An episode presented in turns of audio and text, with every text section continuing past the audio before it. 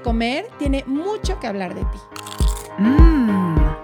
Aquí vas a escuchar historias reales de personas reales que también han estado en la búsqueda de la dieta mágica. Se vale repetir postre. Es un espacio que da espacio a la dulzura, a la risa, al dolor, a la exploración, a lo que no te atreves a mirar, a lo que te da miedo contar. Es un espacio que te da espacio a ti. Hola, me encanta que nos volvamos a encontrar un lunes más, que en vez de ser un lunes de empezar dieta, puede ser un lunes de se vale repetir postre. ¿Sabes qué, Ana? No sabes cuántos pacientes míos me dicen, es que yo ya mis lunes son de, oigo el, episodio y aparte, padre, porque de ahí luego le salen cosas, las vemos en terapia, o sea, se ha vuelto como una herramienta, un referente, una ventanita que pues deja que se asomen conversaciones que a mí me encanta que tengamos, Ana. Sí, sabes que, Adri, o sea, es mi terapia, como se los he dicho, y gratis, oye. y es padrísimo, de verdad, porque de repente tocan ciertas cosas que te caen veintes buenísimos, ¿no? Que luego lo que me encanta también es el chismecito que Adri y yo nos echamos antes de, empezar. Y, y, gracias a ustedes, gracias a la tribu, gracias a nuestras invitadas, a mí me ha ayudado a, ¿no? en mi proceso, Adri, a enriquecer este proceso y cuando se activan estas voces, ¿no? a calmarlas, a callarlas. Y estoy segura que la invitada el postrecito que tenemos el día de hoy también nos va a ayudar muchísimo. Me encanta, fíjate que hace pues un par de semanas tuvimos uno de estos testimoniales que a mí me, como dices ahorita, Ana, me hace que me caigan tantos veintes, me ayuda también en mi propio proceso, me amplía la visión. Vamos, me encanta a mí también este trabajo. Y ella em, nos eh, compartía con, mucha emoción lo que ha sido su proceso y mencionaba a personas importantes en su proceso.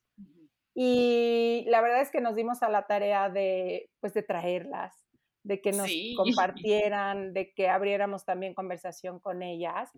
Y pues el postrecito de hoy es Ana María Jurado, les voy a platicar un poquito de ella. Nada más me pongo los lentes porque a esta edad les voy a confesar, ya no veo nada, si no me pongo los lentes. es máster en intervención psicológica en trastornos alimentarios por la Universidad de Barcelona, licenciada en nutrición por la Universidad de Monterrey, eh, formación en psicología del niño y del adolescente y neurociencias por la Universidad Católica Argentina, eh, diplomado en manejo emocional por el Centro de Vida y Salud Integral en Monterrey entrenamiento en mindfulness y autocompasión por el Instituto Adaptic de Barcelona, España, pero además trabaja en equipo con una terapeuta, una psiquiatra, con un centro que se llama Humana, es tratamiento en línea, y esto me encanta. Tiene un libro que se llama Reconciliación con la comida. En dos meses va a sacar la segunda edición con testimonios, perspectiva psiquiátrica, nuevos capítulos. Y ya quiero que me cuentes todo. Ana María Jurado, bienvenida. bienvenida. Muchas gracias. Muchas gracias, yo muy feliz de, poder estar aquí con ustedes. Sí, algunas de, las personas a las que acompaño pues ya han estado por aquí platicando un poquito acerca de su experiencia y, de lo que ha sido la recuperación para ellas, ¿no? Tocaya. Gracias por tomarme en cuenta. O sea, lo que no saben es que está muy chavita. Entonces, ¿a qué edad escribiste ese libro? a los 27, a los 27. Sabes que cuando lo escribí, o sea, estaba en una etapa yo como de mucha eh, profundización en, pues en mi propia vida, ¿no? O sea, en heridas mías, en, en por qué estaba en, o sea, en esta área específicamente. Eh, la verdad es que yo no he atravesado un trastorno de conducta alimentaria, pero mi mamá y mi hermana sí, ¿no? Entonces, todo estaba muy bloqueado y cuando estudié tipo el máster en, en intervención psicológica empezó a brotar todo, ¿no? O sea, como todo lo que estaba reprimido. Y, pues fue muy bonito porque, digo, al final del día yo no comparto a lo mejor el síntoma que es eh, la restricción o el miedo a subir de peso, pero sí obviamente comparto con ellas el miedo a no ser suficiente, pensamientos obsesivos en otra área, mucha ansiedad y sí, claro, o sea, también he estado en, en ese lugar, ¿no? Que es lo que, vamos a decir, comparto con las personas a las que acompaño. Y yo creo que es mucha de la riqueza de quienes acompañamos ¿no? a, gente en sus procesos, que es esta combinación entre, claro, nos preparamos, vamos a, em, hacemos carreras, podemos tomar eh, cursos, talleres, especialidades, y eso claro que sirve muchísimo, pero esta em, experiencia propia, nuestras propias reflexiones, nuestros propios trabajos internos, eh, híjole, son la combinación como, como mágica, si se puede, le puede poner una palabra, para poder estar con el otro, ¿no? Como tú ahorita decías, quizá no desde tener un trastorno, pero claro que sé cuando me dices que tienes ansiedad, claro que sé cuando te entiendo, no desde lo que me decía el libro, desde que yo lo he sentido, lo que es no ser suficiente, lo que es restringirme el afecto o restringirme la expresión. ¿no? Entonces, qué, qué, qué, maravilla. Y sí, eh, estás bien chavita, igual el otro día que platicamos con Nomi, y todo, o sea, qué increíble que, que tan jóvenes puedan estar ya viviendo procesos tan interesantes, tan importantes, que estén pudiendo poner en servicio de los demás. Sí, la verdad que sí es un área muy bonita eh, que nutre bastante a nivel emocional, ¿no? Mm. Oye, em, cuando tú trabajas con, digo, y que ya por lo que mencionaba yo al ratito que tú nos compartías, trabajas en equipo, eh, porque sí, este tema es multidisciplinario. Eh, ¿Cuál es tu papel en, en, el tratamiento y acompañamiento de alguien con trastorno? ¿Cuál, cuál es tu papel? Mira, generalmente llegan y como que eh, siempre están con la curiosidad de que no sé qué me pasa o no sé ponerle nombre a, esto que siento, pero vi que escribiste esto en el post y como que me identifiqué, ¿no? Entonces, llegan a mí, o sea, o con Marcela o con Gaby, pero en mi caso, por ejemplo, llegan y en, en la primera sesión Indagamos un poquito su historia de vida, es, historia de dietas, eh, eventos significativos, abusos eh, emocionales, abusos sexuales y un poquito cómo es su relación con, con, su entorno, ¿no? Y a partir de ahí, de las conductas, pensamientos que estén teniendo, ya puedo yo definir como si el tratamiento es únicamente conmigo, que mi área es eh, en un inicio, dependiendo obviamente del síntoma que traiga la persona, pero es la reestructuración eh, de hormonas estomacales, de señales internas de hambre y saciedad, para empezarlas a encaminar a una alimentación consciente basada en el compromiso, ¿no? Eh, y a partir de ahí trabajamos lo que es imagen corporal, todo lo que es la parte espiritual del miedo a no ser suficiente, la compasión, para que pues se expanda hacia otras partes que no sea solo comida, ¿no? Entonces, a partir de lo que observo en la primera sesión, ya puedo determinar un poquito si la persona está atravesando también una situación eh, de un trastorno límite de personalidad, si tiene ansiedad, si tiene depresión, si realmente va a ser efectivo el tratamiento únicamente conmigo o si va a necesitar también a la psiquiatra y a la terapeuta, ¿no? O sea, porque muchas veces, o sea, gracias a Dios ya a lo largo de los años he podido entender y observar como ya de manera más puntual cuando alguien sí va a salir adelante con tratamiento, vamos a decir, como hacía pelo, sin, sin medicamento ni nada, y cuando definitivamente sí le va a hacer un cambio muy, pero muy importante, ¿no? Entonces, en la primera sesión hacemos esa evaluación y ya empezamos a diseñar también de acuerdo a la situación económica en la que esté la persona, pues ya decimos, ¿sabes qué? Eh, a lo mejor vete primero con Marce que te enseñe un poquito de regulación emocional o ve primero a Gaby y hasta en cinco meses te veo yo para que empecemos y no se te cargue mucho la mano económicamente, ¿no? Porque, o sea, es un tratamiento, a ver, ver a tres especialistas a la semana está muy pesado. Entonces, muchas veces, eh, si, si, la persona económicamente la tiene como un poquito atorada, pues sí es eh, como, ¿sabes que Primero aprende la regulación emocional, vamos a tratar de bajar toda la ansiedad para meterte ahora sí en terapia de exposición, que es lo que toman conmigo. ¿no? a, través de la exposición es cuando empezamos el proceso de recuperación. Oye, Tocaya, ahorita que mencionas, ¿no? Si lo tenemos que medicar o no, yo creo que, no, chance la gente que nos esté escuchando decir, ¿cómo? ¿No? O sea, yo busco ayuda y de repente, no, ya te tienes que medicar, entonces me gustaría que nos eh, especificaras en qué casos sí y en qué casos no. Mira, tiene mucho que ver el contexto en el que la persona esté, ¿vale? Y tiene mucho que ver la historia de vida, ¿no? O sea, recordemos que una conducta va a reforzar pensamientos, emociones y por ende va a volver a reforzar a la conducta, ¿no? Generalmente eh, vemos que la persona puede manejar un poquito la ansiedad cuando no se queda como tan pegada a la mente. O sea, vamos, la exponemos a el alimento que menos ansiedad le puede dar, ¿no?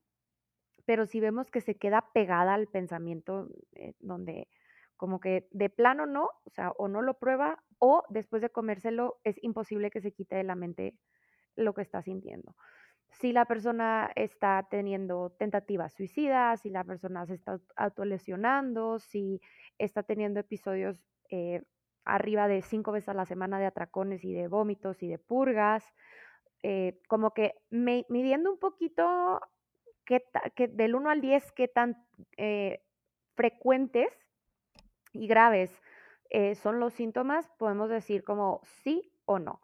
Tratamos de que, o sea, al principio sí tratamos por la edad también eh, de que pues no, no, recurrir al medicamento, ¿no? Pero pues yo realmente sí soy partidaria, no a la primera, no en todos los casos, pero sí hay unos que sí digo, le vamos a ahorrar a la persona seis meses, ocho meses de que esté atorada, estresada y frustrada de que no avanza, porque ya es algo muy químico, ¿no? O sea, siempre les pongo el ejemplo en donde o sea, si tú te desayunas todos los días un shot de salsa valentina con limón, pues inevitablemente en un año vas a traer una úlcera gástrica, ¿verdad? Y por más papaya que desayunes, por más eh, cambios alimentarios que hagas, la úlcera va a estar ahí y vas a seguirte inflamando y vas a seguir con acidez y vas vas a seguir con indigestión. El cerebro, cuando se somete a tantas situaciones tan estresantes, tan traumáticas, también cambia la producción de los neurotransmisores. Entonces, por muchos cambios que la persona haga conductuales y de regulación emocional, al final del día llega un punto en donde pues también hay una química que necesita restablecerse. Ahora, lo bueno es que, eh, gracias a Dios, contamos con una psiquiatra que realmente es de toda mi confianza y no, o sea, no medica así como que a todos, ¿no? O sea, si dice, ¿sabes qué? La verdad, ella no, yo no considero sí puede salir así, nada más que a lo mejor le damos suplementos, ¿no? Para ciertos momentos de, ansiedad cuando ya sea mucho. Pero si no, o sea, vamos a tratar de que, de que se la lleve así. O bien, definitivamente trae un, pensamiento tan obsesivo y una personalidad muy obsesiva que mm, aunque nos llevemos dos años de terapia, la probabilidad de recaída va a estar muy alta. ¿No? O sea, también ese es otro factor que interviene porque muchas veces cuando llega la persona y ya ha pasado por tres tratamientos ambulatorios y nomás no, o sea, siempre cae y cae y cae, si decimos como va a estar más protegida si utilizamos un, un estabilizador de, del estado de ánimo y, o un ansiolítico, un antidepresivo, para que, como esto que es a lo que ella es hipersensible, o sea, estas, no sé, por ejemplo, comentarios de, te ves más repuestita, ¿no? En un momento de que estás atravesando un nivel de ansiedad, supongamos 10 siendo lo máximo, pues la truenas. O sea, definitivamente truena y claro que mañana va a querer lunes hacer dieta, o sea, 100%. Pero si ya está un poquito protegida y su nivel de ansiedad anda en 5, o sea, obviamente no es, no es muerte cerebral lo que buscamos, ¿verdad? obviamente va a llegar el pensamiento, va a llegar el malestar, pero ya no la va a tumbar, ¿no? Que eso es como lo más valioso cuando hablamos de medicamento. O sea, el medicamento hay que entender que muchas veces lo usamos y recurrimos a él para que se prendan otra vez los foquitos, los receptores eh, de los neurotransmisores y tomar en cuenta que el cerebro tarda seis meses en reaprender, ¿no? A, a poder como retomar así se hace, ¿no? O sea, de aquí a acá, de acá a acá, se pasa el neurotransmisor cuando antes los foquitos estaban apagados. Entonces, a partir de los seis meses, ya podemos decir, mm, seguimos en tratamiento o ya lo empezamos a quitar, mm. ¿no? Menos de seis meses, en teoría, no se puede porque el cerebro no, no termina de hacer el, el reaprendizaje y la reestructuración. Oye, y apunté aquí dos cosas que me llamaron muchísimo la atención em, y te voy a hacer primero una. Eh, cuando hablabas de este miedo espiritual a no ser suficiente, ¿a qué te refieres? Mira, cuando estaba justo en, en Barcelona con esto del mindfulness y la autocompasión, pues hay miedos humanos, ¿no? O sea, miedos compartidos por la humanidad. Como humano, por, por, por tema espiritual, vamos a tener el miedo a no ser amados, ¿no? Entonces, el miedo a no recibir amor mm, se va a aprender en forma de miedo a no ser suficiente, ¿no? Entonces, el miedo a no ser suficiente en realidad no es algo malo, sino que alumbra o alusa mi necesidad de ser amada, es decir, está alusando amor, ¿no? Entonces, son cosas que aunque yo evite tratando de tener el cuerpo perfecto, eh, tratando de ser la más perfecta y todo esto, al final del día, como no es algo de la mente, sino una parte espiritual, la carencia va a seguir, ¿no? Hasta que se empiece a integrar el, tengo miedo de no ser suficiente y es una experiencia vulnerable que si se comparte, entonces me puedo sentir acompañada. Si no se comparte y trato de evitarla a través de más perfección, más me alejo, más ansiedad me da y más voy a querer recurrir a conductas de control. ¿Me explico? O sea, toda conducta evitativa trae, abre este espacio para que aparezca la ansiedad y la ansiedad va a querer recurrir a conductas de control. Y esa necesidad de control va a aumentar todavía más la ansiedad. Entonces, el miedo a no ser suficiente va a empezar a aprenderse en todas las áreas, ¿no? Porque va, entra el cerebro en estado de alerta, tú entras en un estado de alerta y pierdes la confianza hacia la vida, ¿no? O sea, entras en conductas de control, pero control pues no es lo mismo que confianza. Confianza es otra cosa. Es primero atravesar el no sé y permitirme estar en la incomodidad, en la incertidumbre, para que luego mi experiencia humana me permita saber que lo voy a lograr.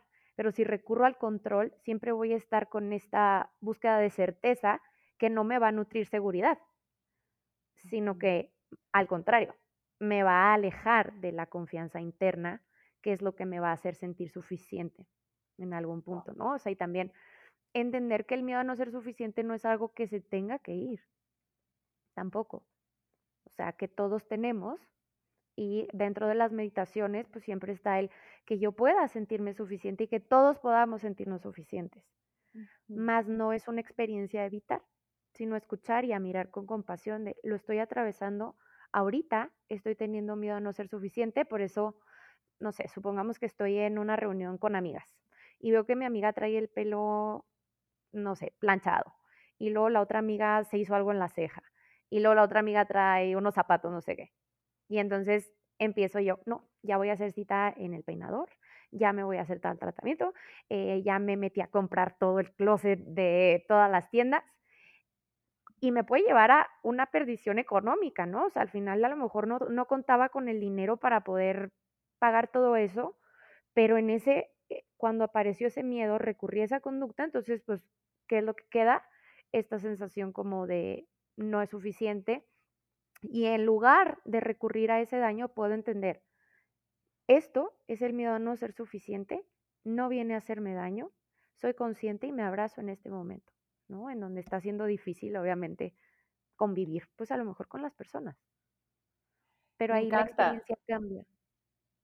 Me encanta ahorita que lo dices y mm, sobre todo ahorita que mencionas de, pues este miedo viene a, alumbrar que yo quiero amor, ¿no? y, y, eso, pues qué bello que yo quiera amor y que quizá lo hemos querido obtener a partir de esta perfección, de este control, pero dice, si me quedo en el, yo lo que estoy ahorita sintiendo es esta, no sentir suficiente, puedo reconocer que lo que más quiero es sentir amor, ¿no? Y creo que ya, ahorita yo nomás de escuchártelo, ay, como que algo hasta se acomodó en mí, de, ay, claro, tengo todo el derecho a desear amor y desear ser amada. Todo. y cambia mucho la relación, o sea, ahí vamos a decir que la comida deja de tener tanto sentido, ¿no? Porque empiezo a aceptar, empiezo a escuchar, dejo de juzgarme y entonces ya no recurro a cualquier conducta automática que me haga sentir bienestar como en momentáneo, ¿no? O sea, que es el beneficio a corto plazo del síntoma alimentario. Claro, claro. Y la otra pregunta, ahorita que, también la mencionaste, era esta terapia de exposición. Si nos podrías platicar un poquito más de ella. ¿Perdón? Que si nos podrías platicar un poquito más, ahorita que mencionabas de la terapia de exposición. Ah, sí, claro. Fíjate, eh, como te expliqué ahorita, la conducta evitativa, que es el no enfrentar, hace que se abra un espacio entre a lo que le temes y tú misma, que es el efecto sombra. O sea, si tú, por ejemplo, alusas tu mano en la pared y alejas la mano, la sombra crece y se distorsiona, ¿no? O sea, la, sombra que se va a ver en la pared, entre más te alejes, más grande va a ser y, se va a distorsionar, ¿no? No es el tamaño de tu mano. Si tú vuelves a acercar tu mano, vas a ver el tamaño real de tu mano, ¿no? O sea, en, en, la, en el efecto de la luz, de la sombra. La terapia de exposición pretende romper con esta conducta evitativa que detona más ansiedad. Pero el caso aquí es que como me voy a acercar a aquello que me da miedo, necesito tener herramientas para poder manejar en ese momento la ansiedad, que es aquí en donde entra Marcela o Gaby si la ansiedad es muy elevada y decimos, es que si la exponemos la vamos a reventar, o sea, claramente, ¿no? No, la podemos exponer a algo para lo que todavía no tiene las herramientas. Entonces, la exposición va de dar herramientas para aprender a manejar la ansiedad y empezar a enfrentar estos miedos llámese miedo al pan, llámese miedo a dejar de hacer ejercicio, miedo a dejar de vomitar y miedo a sentirme insuficiente. O sea, es empezar a atravesar todos estos miedos. O sea, al final el, el que siempre va a estar es el miedo a no ser suficiente, como menciono, pero va primero a atravesar el volver a comer un plátano eh, o volver a dejar de vomitar y abstenerse al vómito y al malestar gastrointestinal que le puede dar en un inicio, ¿no? Que aquí también es, un punto clave en donde entra el gastroenterólogo, porque cuando la persona empieza a dejar de vomitar o empieza a volver a comer, ya sea porque estaba en restricción y empieza la realimentación, su tracto gastrointestinal está muy desgastado, así como su flora, ¿no? Entonces, las primeras, o sea, los primeros dos, tres meses es una inflamación constante. Y esa inflamación constante hace que ella se perciba tres veces más grande y aumenta la probabilidad de que más quiera restringir. Entonces, sí tenemos que entender que el estreñimiento, como la inflamación, es un detonante de pensamientos de gordura. Parte de eso también se le explica a la persona de que hay que hacer una diferenciación, ¿no? O sea, de gordura e inflamación, que normalmente te van a responder que es lo mismo. ¿No? O sea, no hay Yo me siento gorda, ¿no? sí. Y este, pues uno de los ejercicios, por ejemplo, que aplicamos es como la expectativa que tienen del cuerpo robótico, ¿no? ¿Cómo o el cuerpo humano. Muchas, muchas eh, veces está la expectativa como si comieran y pues no hubiera ningún eh, sistema gastrointestinal eh, que desdoblara la comida, o sea, casi que comer y desechar, sin que haya nada ni enzimas, ni nada. O sea, comer y desechar, ¿no? Entonces, tienen muchas veces esa expectativa y sentirse vacías. Esta sensación de vacío tiene una función psicológica también y de limpieza muchas veces frente a la sensación de suciedad que pueden llegar a experimentar algunas. Entonces, tiene una función psicológica, pero también está este pensamiento como de no ser mujer, pues, o sea, o humana, sino una figura, mm, nosotros le llamamos robótica siempre en terapia, ¿no? O sea, la mujer robótica, la fantasía de la mujer que come y no tiene gases, que come y no hace digestión, que come y todo es pureza, ¿no? Muchas veces si el perfeccionismo es muy grande o hay un tipo de trastorno obsesivo, pues están estos rasgos muy marcados. ¿No? Entonces es aceptar otra vez las señales naturales del cuerpo. Sí, la, ahora sí que la, humanidad tal cual, ¿no? Qué interesante. Y Ana, mencionas el, miedo a no ser suficiente y creo que, ¿no? Es algo que, que se repite constantemente. Me gustaría, ¿de dónde viene? Sé que es algo mucho más profundo y que lo hemos tocado en otros podcasts, pero me gustaría que nos dieras como la, la raíz de dónde viene este miedo que tenemos muchos a no ser suficientes. Pues mira, como te digo, es básicamente como una semillita, o sea, si lo ponemos, es como una semillita que alumbra a la necesidad de amor y recordemos que pues como humanos es no es una necesidad como X, sino que es una necesidad la necesidad es la necesidad justo, o sea, la más, la más, la más importante. Cuando nacemos, pues se forman las primeras heridas, ¿no? Que en teoría nuestros padres nos las hacen. Eh, y aquí es en donde a lo mejor nació mi hermanita, mi hermanito, y me sentí desplazado. Bueno, todas estas heridas que, que sabemos de abandono o de rechazo. Y entonces, muchas veces en el niño, en, en la etapa más vital, vamos a decir, la etapa más egocéntrica, que es como hasta los siete años, es, es, que todo gira en torno a él, ¿no? Y todo es culpa y causa de él. Si mamá sonrió, es por mí. Y si mamá está triste, tal vez es por mí. Entonces, yo tengo ese poder de el otro, ¿no? Pero en realidad es una fantasía del niño, ¿no? O sea, no, no es algo real. Muchas veces no trascendemos esto y buscamos como el control de la opinión del otro y el asegurarme la aprobación del otro y el amor del otro a través de mi propia imagen corporal. O sea, como si a través de yo ser suficiente tengo garantizado la validación externa y entonces, de cierta forma, ya no siento ansiedad. Pero entonces, ¿quién tiene el control? Sea, en realidad el control siempre lo tiene el otro. Por eso más se desborda. Entonces, el, este miedo a no ser suficiente que llega a alumbrar esta necesidad de amor humana, no es algo ni que se tenga que ir, ni que se vaya a ir, ni que vaya a dejar de aparecer. Ajá. Porque forma parte de la experiencia humana. No, hasta hoy yo en mi vida no he conocido a alguien que no lo sienta, no, no sé si alguien ha llegado a ese estado tan zen y tan Buda, pues, eh, en el que no importe, pero pues mientras seamos humanos terrenales, va a estar, ¿no? O sea, y, y, es muy padre poder decir, tengo miedo a no ser suficiente. Digo, obviamente cuesta mucho articularlo. Yo me acuerdo la primera vez que se lo dije a mi pareja, o sea, bueno, no, no, podía hablar. Es que tengo miedo de no ser suficiente para ti.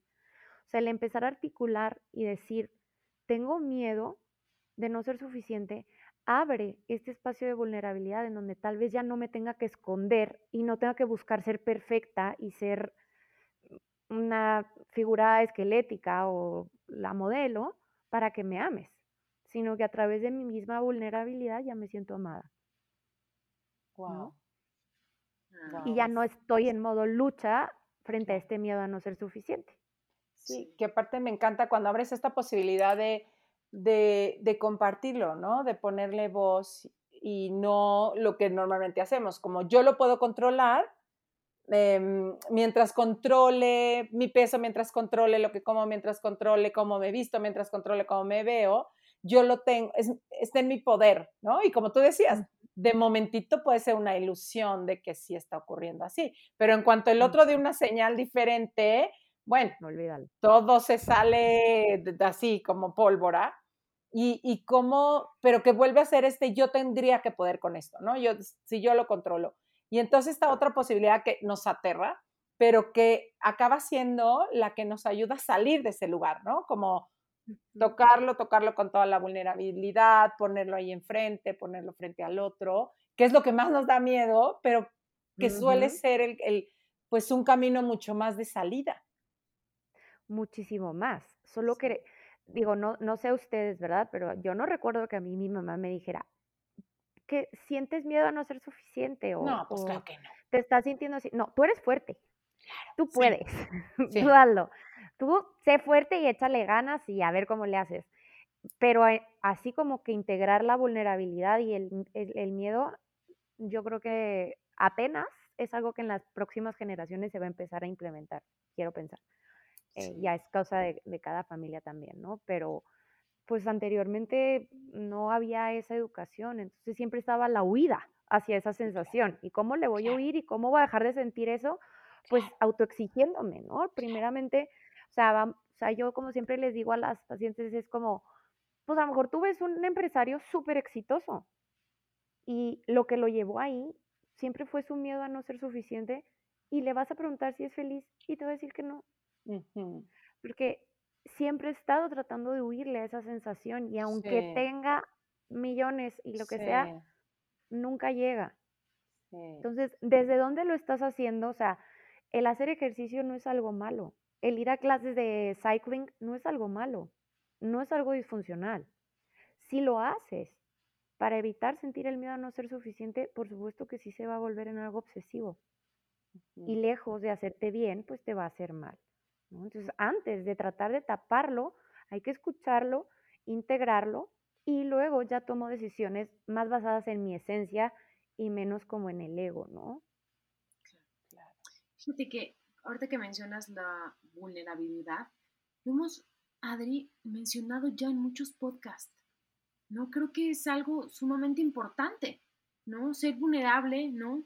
No bajar, ¿no? También las defensas, mostrarte frente al otro y creo que siempre cuando uno se muestra contra el otro hay una empatía, ¿no? Y hay, otro tipo de relación justamente de dos personas en búsqueda de amor y aceptación. Exactamente. Ahí se nutre esa necesidad a través de la vulnerabilidad. Sí. Sí, que es, que curiosamente suele ser el camino para encontrarme con el otro muchas veces, ¿no? Cuando, cuando yo de algún modo me vulnero y que, que, que también pensaríamos que vulnerarte es tirarte al piso, quedar desgarrada, este, ya no tengo fuerza para, o sea, como que se, em, creo que se lleva a este otro extremo, ¿no? Como vulnerarme es y ya volverme una cosa que tengo que estar ahí abierta para todos y que entonces, que todos vean mi dolor y que todo, y, y, pues no, ¿cómo, cómo por ejemplo, podrías eh, darle este, quizás saborcito, esta, esta eh, mirada tuya a lo que para ti sería vulnerarte, por ejemplo? Para mí es como sentirme desprotegida, es como sentirme desnuda, ¿no? Expuesta. Es como, me estás viendo, ¿no? me, estás viendo y, no tengo cómo protegerme porque aquí no está el ego para hacerme sentir yo superior. O sea, aquí estás viendo como mi parte más humana. Entonces, cuando crecemos como con heridas de miedo y de rechazo, esta parte nos cuesta horrores. O sea, yo pudiera decir que a lo mejor en mi experiencia personal y profesional, la mayoría de las personas que tenemos ansiedad, pues básicamente que mucho viene tratando de evitar esa sensación, ¿no? Lo que detona todavía más la, pues, la ansiedad, ¿no? Pero pues yo creo que sí, la vulnerabilidad es algo que no nos enseñan a atravesar. No, no, sé si como como una enseñanza negativa, yo creo que sí nos deberían enseñar, pero tampoco, si me preguntas cómo, pues a lo mejor en casa desde ver a papá llorar, ver a mamá decirte, me siento así, la expresión emocional en casa, que es un punto clave, ¿no? O sea, si nos vamos a uno de los núcleos de los trastornos alimentarios, es esta falta o ausencia de expresión emocional en donde el vómito, los atracones, hacen el rol de, liberación emocional. Entonces, si no se enseña cómo, qué estoy sintiendo, cómo se llama lo que estoy sintiendo y qué voy a hacer con esto que siento, pues ponerme en un estado vulnerable va a ser imposible, porque no voy a saber qué hacer con esa bomba, ¿no? O sea... Yo les quiero contar una anécdota. Hace como un mes, ¿no? Yo estoy, ¿no? A punto de cumplir 35 y estoy como en un proceso de mi vida que me empiezo a cuestionar muchas cosas, ¿no? Si si no, si hace 10 años me imaginaba donde estoy ahorita, o si me imaginaba, ¿no? Que iba a estar en otro lugar, en fin. Y entonces, justo con una amiga que somos de la misma edad, yo lo que hago es abrirme, ¿no? Y le conté, güey, me siento así, y asado, me da mucho miedo ciertas cosas, ¿no? Le empecé a contar como mis miedos, obviamente laborales, y qué pasa si después de este proyecto no tengo otro.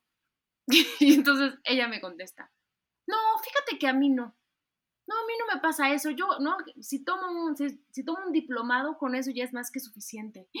Y en ese momento me sentí súper expuesta. Yo decía, ay, no, qué vergüenza, qué vergüenza, ¿por qué hice esto? No. Y ya después colgué y respiré y dije, estamos en diferentes, ¿no? En, diferentes este, procesos. Respeto el de ella y yo no me avergüenzo y no me arrepiento de lo que hice, porque es como me siento. Claro. Y dijiste una palabra clave que es la vergüenza. Y, o sea, si pudiera relacionar un poquito la palabra vulnerabilidad, sí iría de experimentar algo de vergüenza. O sea, bueno, de hecho, en teoría, de acuerdo a los pilares de la compasión, sí va esa sensación. Sí. Pero aparte es como, perdón, como esta vergüenza de ser yo, ¿no? O sea, esta vergüenza y que seguro surgió de ahí, de, ay, vete nada más, o sea, que no te da pena estar llorando, o no, pero es esta sensación de lo que yo soy y siento, está mal. Fíjate que yo cuando iba a, a salir mi primer libro, la verdad es que yo sí me desnudé, o sea, me puse a escribir y abrirme muchísimo. Em, y, es buenísimo. Ay, mi Ana. Buenísimo, me, me, mm, hace el prólogo, en esta última edición ya no sé, pero me lo hace Marta Carrillo, que pues ella es escritora, ¿no? Y de algún modo, pues, conocida en, su ámbito. Y cuando a mí me manda el prólogo este, por mail, veo que ella habla mucho cosa que ni a mí me lo había contado, ¿no? Como de su propio tema con el cuerpo, con la comida, de cómo se sentía, no sé qué. Entonces le dije, oye, gracias, o sea, gracias, porque podías haberte salido por el, ay, pues muy lindo y qué lindo compartir. No, no, no, o sea, como que tú, me dijo, oye, después de la desnudada que tú te das en ese libro, no me dejaste otra opción, ¿no? Sí, obvio. Entró terror. Dije, no es cierto, ¿qué hice? ¿Qué hice? ¿Qué hice? Entonces el terror que me entró y hoy, digo, ya muchos años de eso, cuando oigo eh, comentarios ahorita como el de Ana, o cuando oigo de, le pusiste nombre a lo que yo ni siquiera sabía que tenía nombre, lo leo y me rompo, eh, lo leo y me siento comprendida, digo, pues valió la pena, porque desde otro lado, pues se hubiera quedado en un mero, no sé, este, em, hacer un artículo y poner cifras, y no, la verdad mis libros pues son de, de a corazón abierto. Y, cuando miro que eso, y no fue un plan, o sea, no fue una estrategia hacerlo así, sino así salió. Em, eso es lo que ha abierto a la comunicación, de que alguien lo pueda leer y pueda decir, wow, alguien me está entendiendo, porque yo así me siento, ni siquiera sabía que me sentía así. Claro, que se sientan acompañados. Sí. Oye, cuéntanos de tu libro, a ver, cuéntanos de esta reconciliación, ¿es reconciliando? ¿Reconciliación con...? Reconciliación. Reconciliación. para sanar tu relación con la comida. Sí. Este, pues ahorita ya voy a sacar la segunda edición en poquitito. En teoría ya están editando porque la verdad es que soy bastante mala con la ortografía. Entonces me están ayudando ahorita ya con eso. Incluyo capítulos nuevos, incluyo un, capítulo especialmente, le pedí a Marcela, que ella es especialista en TOC, que me hable desde como sí se lo pedí como desde una perspectiva muy humana, ¿no? O sea, ¿qué es el TOC? Que es Trastorno obsesivo compulsivo, te refieres. Ajá, justo. Que es como, o sea, es un rasgo que muchos de, las personas que atraviesan un trastorno alimentario eh, experimentan, ¿no? Entonces, sí le me meto un poquito en la profundización de lo que es el control y lo que es la obsesión.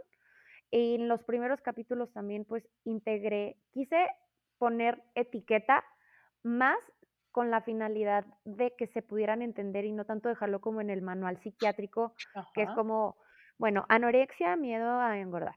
No, o sea, eh, es como, ok, anorexia restrictiva. Me despierto en las mañanas y digo, ok, me quedan 200 calorías.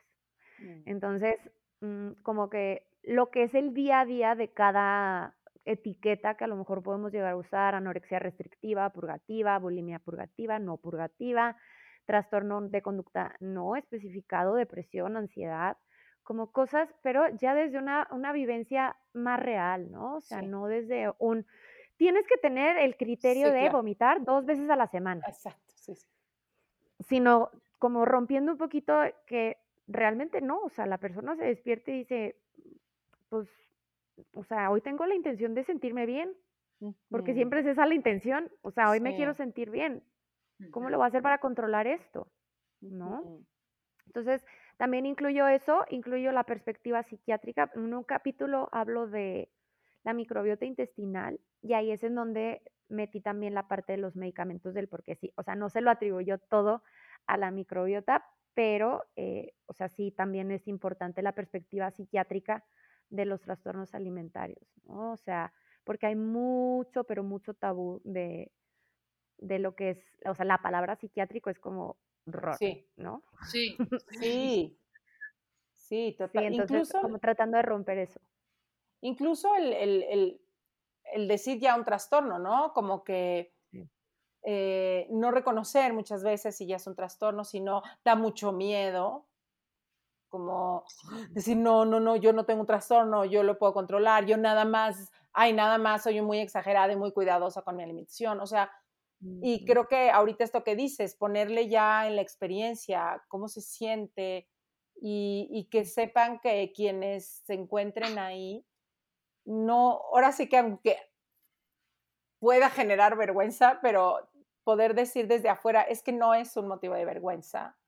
Y al contrario, igual que con lo que hablaba hace rato, poderlo poner afuera, poder salir y decir, me está pasando esto, mm, no estoy pudiendo manejar esto y demás. Otra vez es creo que la llave para poder encontrar más puertas, encontrarse con gente como tú, encontrarse con hoy, bendito Dios, muchísimas más em, personas dispuestas a acompañar desde otras perspectivas que quizá ya no es la de, tienes un trastorno y entonces tenemos que hacer que ya no hagas esto y te voy a vigilar y te, vas a morir. Y, o sea, como desde otro, otros espacios. Claro, 100%.